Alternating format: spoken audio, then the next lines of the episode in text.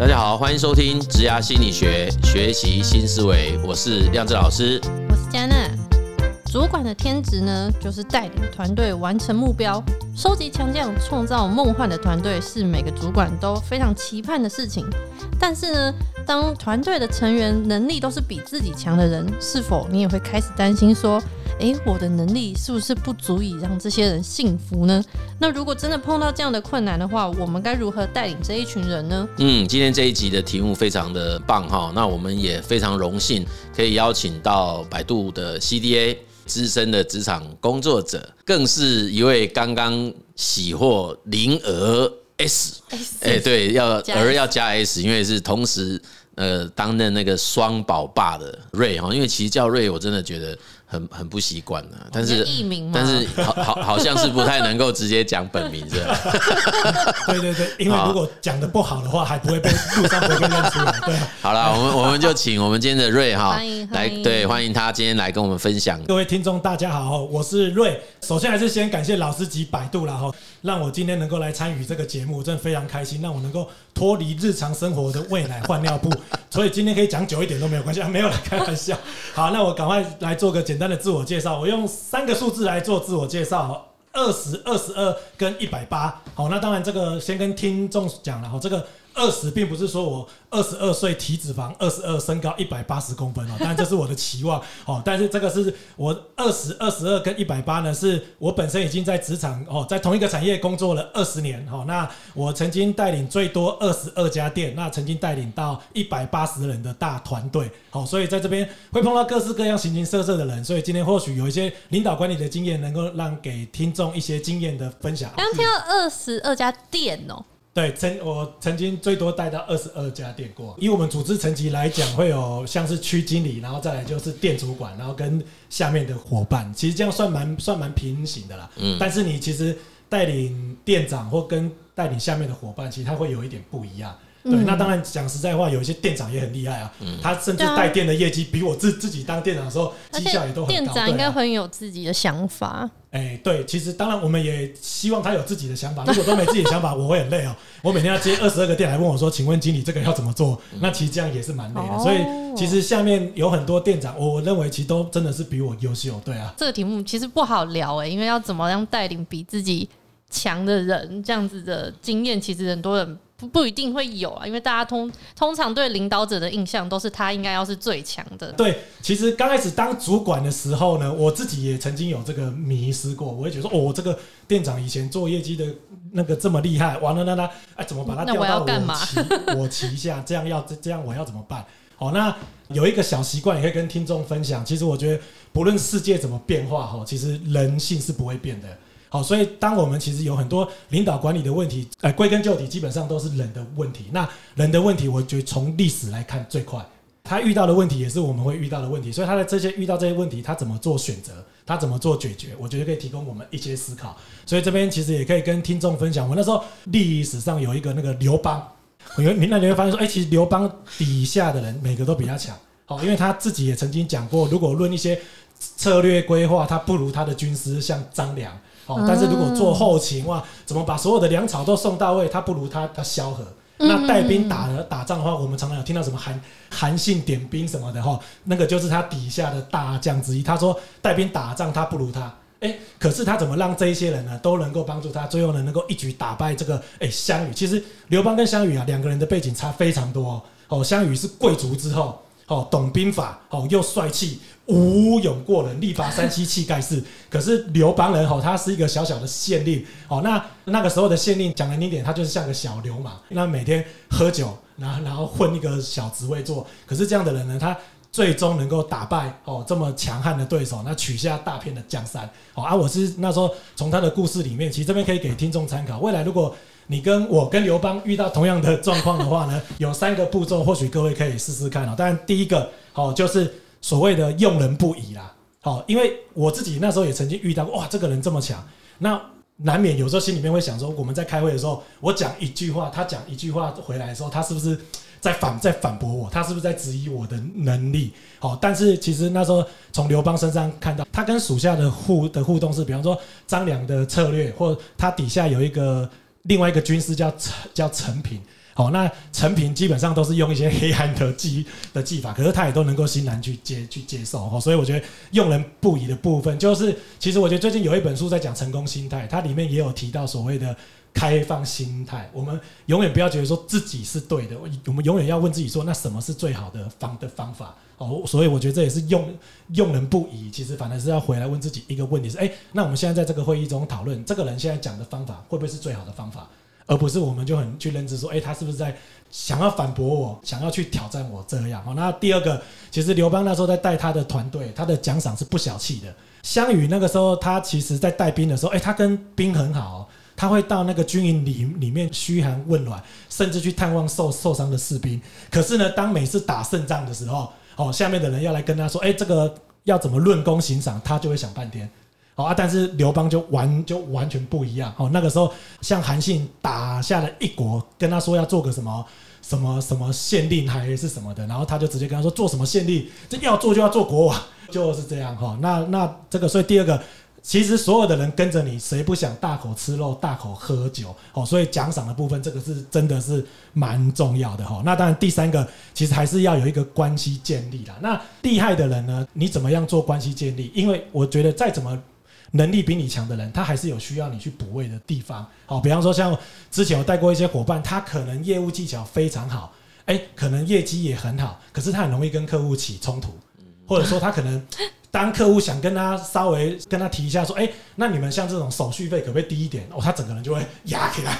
哎、欸，可能就把一把一件快谈好的事，他就因为这个客户只是问一下哦，因为人人人性嘛，当然都希望说，哎、欸，服务费算便宜一点啊，我也那么配合你，就他听到这种，他理理智线都会断掉，所以我们就知道说，哎、欸，这个人碰到他能力很强，可是很他很会成交，可是当他要跟客户谈服务费的时候，身为主管，你最好自己下去，你不要让他去谈，好，或者是说直接怎么样帮他先做好心理建设，或者说怎么样教他说跟客户怎么样在前面先谈好。哦，其实当你慢慢的，你想着说，呃，虽然他能力很强，他可能能力比我好，可是他还是有我可以去协助他的地方。如果站在这个点去想的话，其实你自然也可以跟他做一些关系的建立。好，那其实我记得像听亮正老师的课，也都常会听到，其实一个主管在这个心理安全感的建立是蛮重要的。那心理安全感其实也不外乎就是关从关系建立，他怎么在这个团队里面，诶，有人会帮我，有人会。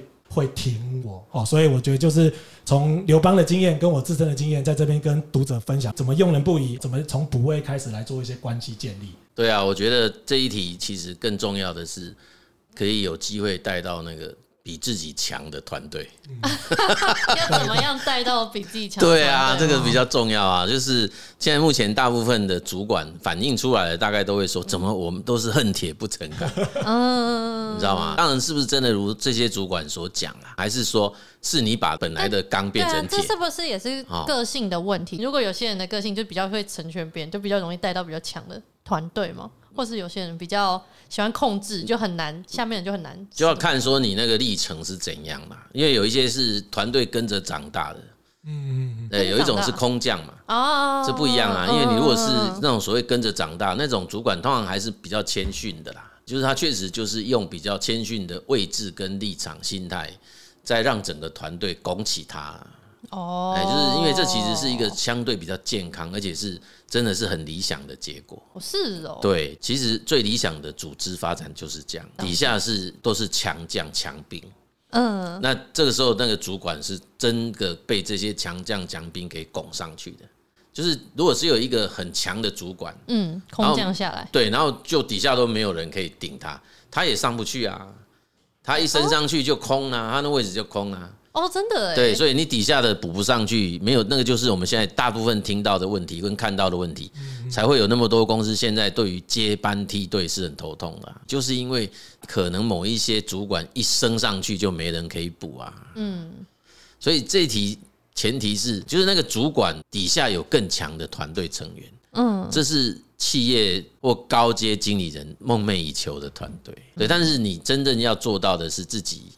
要有信心的人才会期待有这种团队。嗯，你如果自己本身都害怕，什么叫害怕？害怕被取代。哦，对，那当然他就会希望那个叫退化论嘛，就越比我越烂越好啊。那他就会变成说，我就会成为老板手上或者心中嗯最不可或缺的一个一号人物。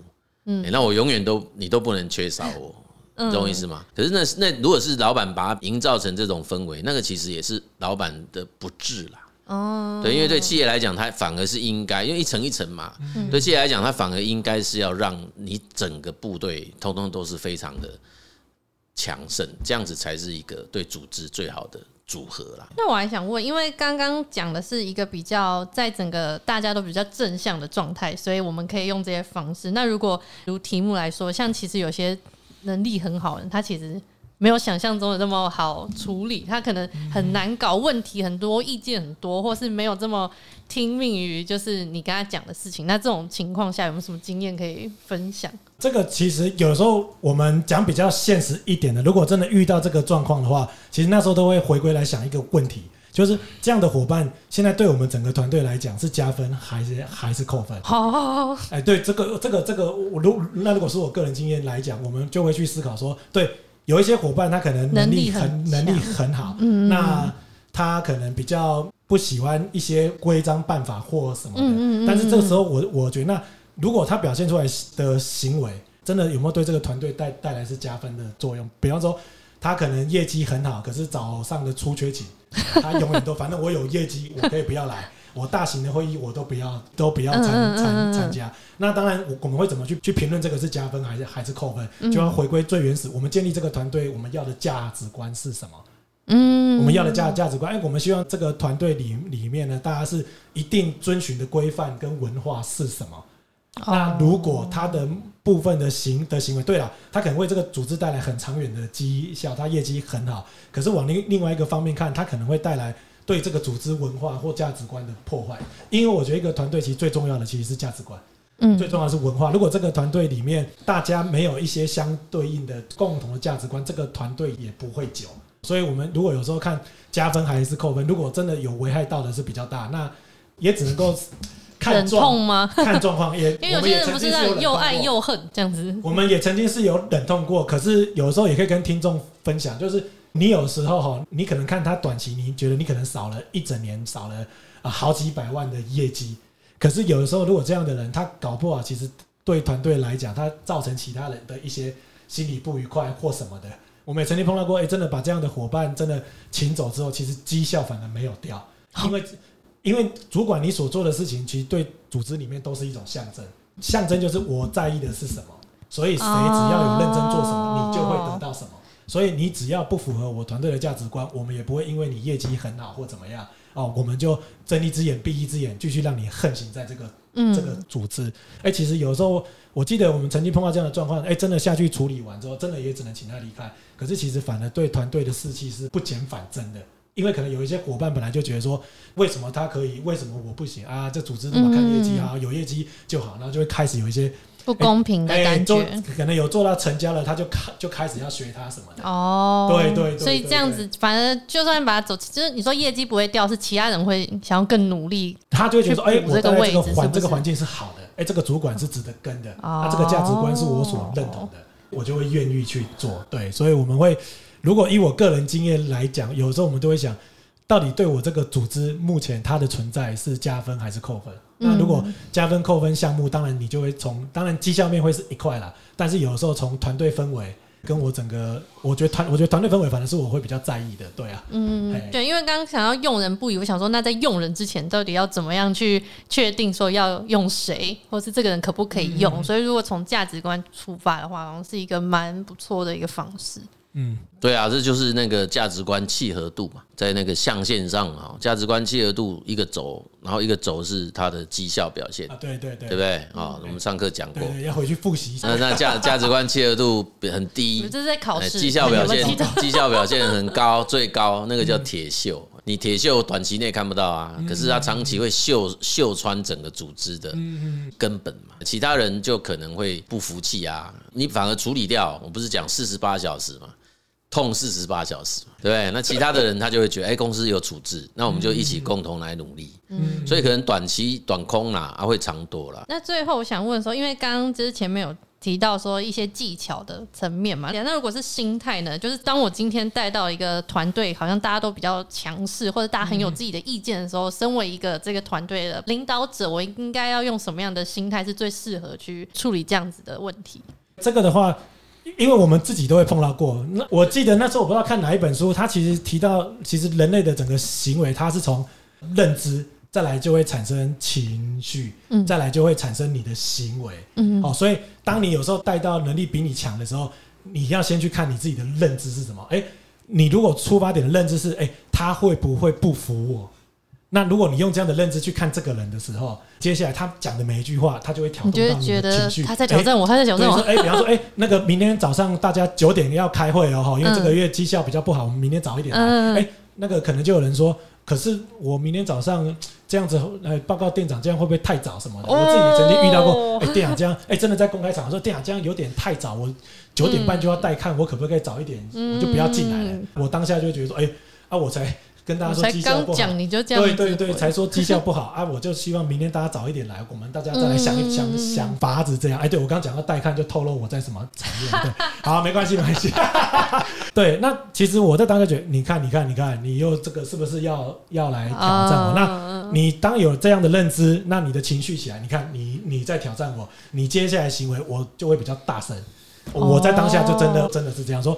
没有啊，现在大家绩效比较不好啊。你九点半带看啊，那个客户可以约在店里面啊，你就先进来，因为有很重要的事情要讲，要怎么样的？嗯嗯嗯嗯。好，那其实这样子讲是很客气啦。我记得我在当下在店里面 好像没有这么客，这没这么客气，所以那个气氛就非常的糟糕。嗯嗯。好，那后来这个人呢，其实有一天跟我提离职，嗯，那他就把这件事讲出来。哦，对，他就说，因为我在当下好像要给他下马威，对对对对对，他他就觉得说跟我配合，觉得我都没有去挺他的感觉。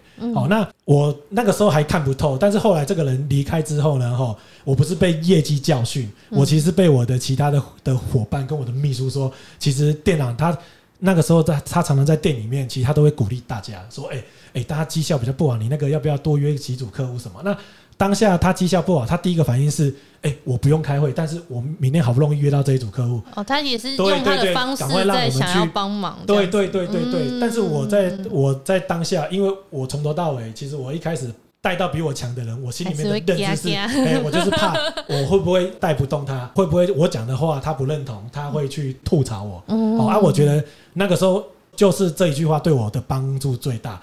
我们不要去追求我是不是对的，嗯，我们永远要去问自己有没有更好的意意见。我觉得这做很难呐，嗯，可是当你有这种情绪起来的时候，我那时候就赶快会跳出来问我自己一句：他的这个意见会不会是更好的意见？其实当你在想这件事情的时候，你那个情绪就稍微荡了。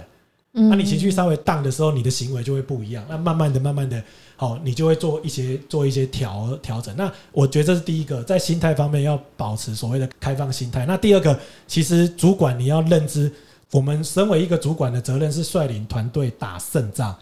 所以率领团队打胜仗，不是说你自己去打胜仗，是率领团队。所以你不要是最强的，可是你总有可以去补位，因为你的权力一定比他们大，所以你可能有他们做不到，可是有你可以做得到的。所以我觉得第二个要有的心态是，我一个团队里面，其实每个人的职责不是分大小，是我那个职责是代表我在这个团队打什么位置哦，我是什么位置，所以我该负责什么事，每一个人去分工。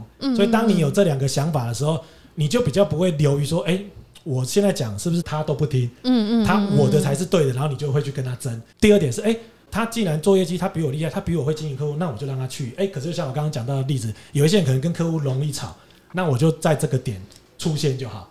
哦，对对，其实你可以怎么去分配调配这些？对，就是说我是团队，我最终是带领团队。完成上面交付我的绩效责任，嗯，上面不是交付我一个人去做到这个绩效责任。嗯，当你有这个认知的时候，你就会发现，哎，那我要怎么样让这个团队可以最快做到这个绩效责任？会做业绩的让他好好做，那我怎么让他不要被其他杂事烦恼？嗯，哦，比方说有些喜欢做业绩的伙伴，他可能后面的客户服务他比较不喜欢，比较不擅长，哎，那我们就帮他做这一块，就是从团队的角度出发。我是店长，我是管理者，不是我最大，是我的。任务是什么？那他的任务是什么？我觉得由这一点去想。最近应该我相信听众也都有看过所谓的那个呃那个卡通很红叫《鬼面之刃》啊。嗯。对，你看《鬼面之刃》那个鬼杀队的管理者，嗯，哎，我忘记他叫什么名字，我记得非常难背，好像活不到二。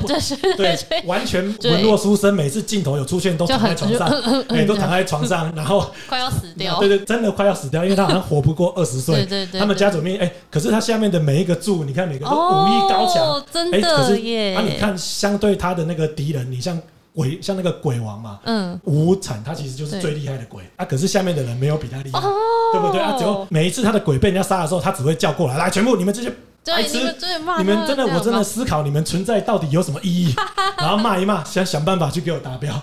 然后对，但是最后呢？你看，当然最后我相信这部漫剧透，对对啊，对对，这卡通的走向一定是光明的。好，卡通的走向一定是光明的，要不然这个作者也不会收山了，就去退休了。所以你看，其实从这个角度看，哎，你可以看到鬼杀队的头也没很厉害，哎。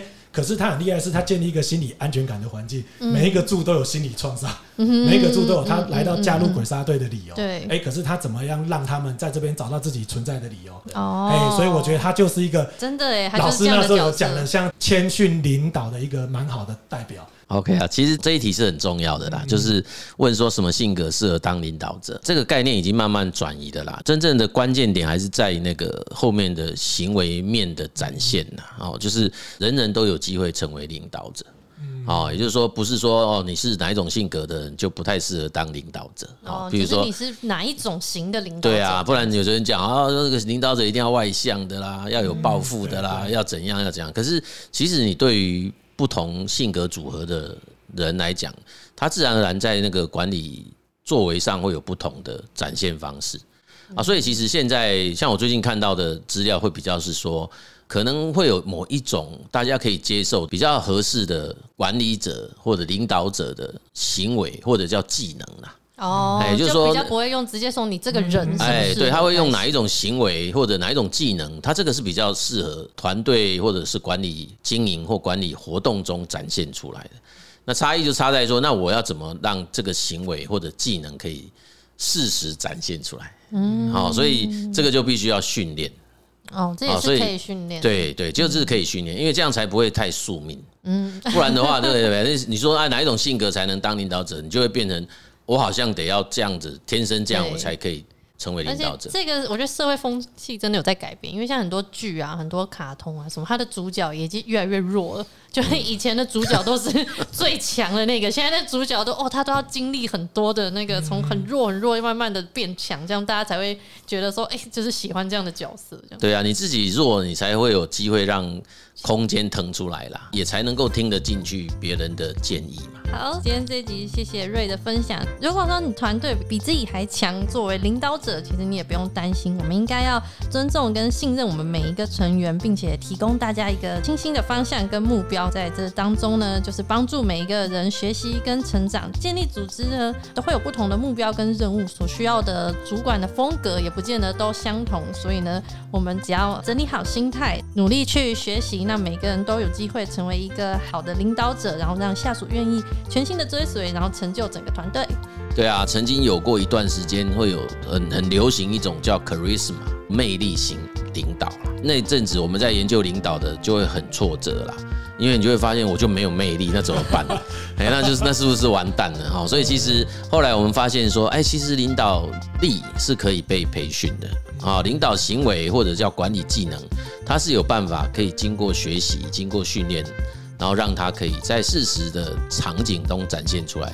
那这时候是不是对每个人来讲就会充满着希望？OK，那我们在结束之前。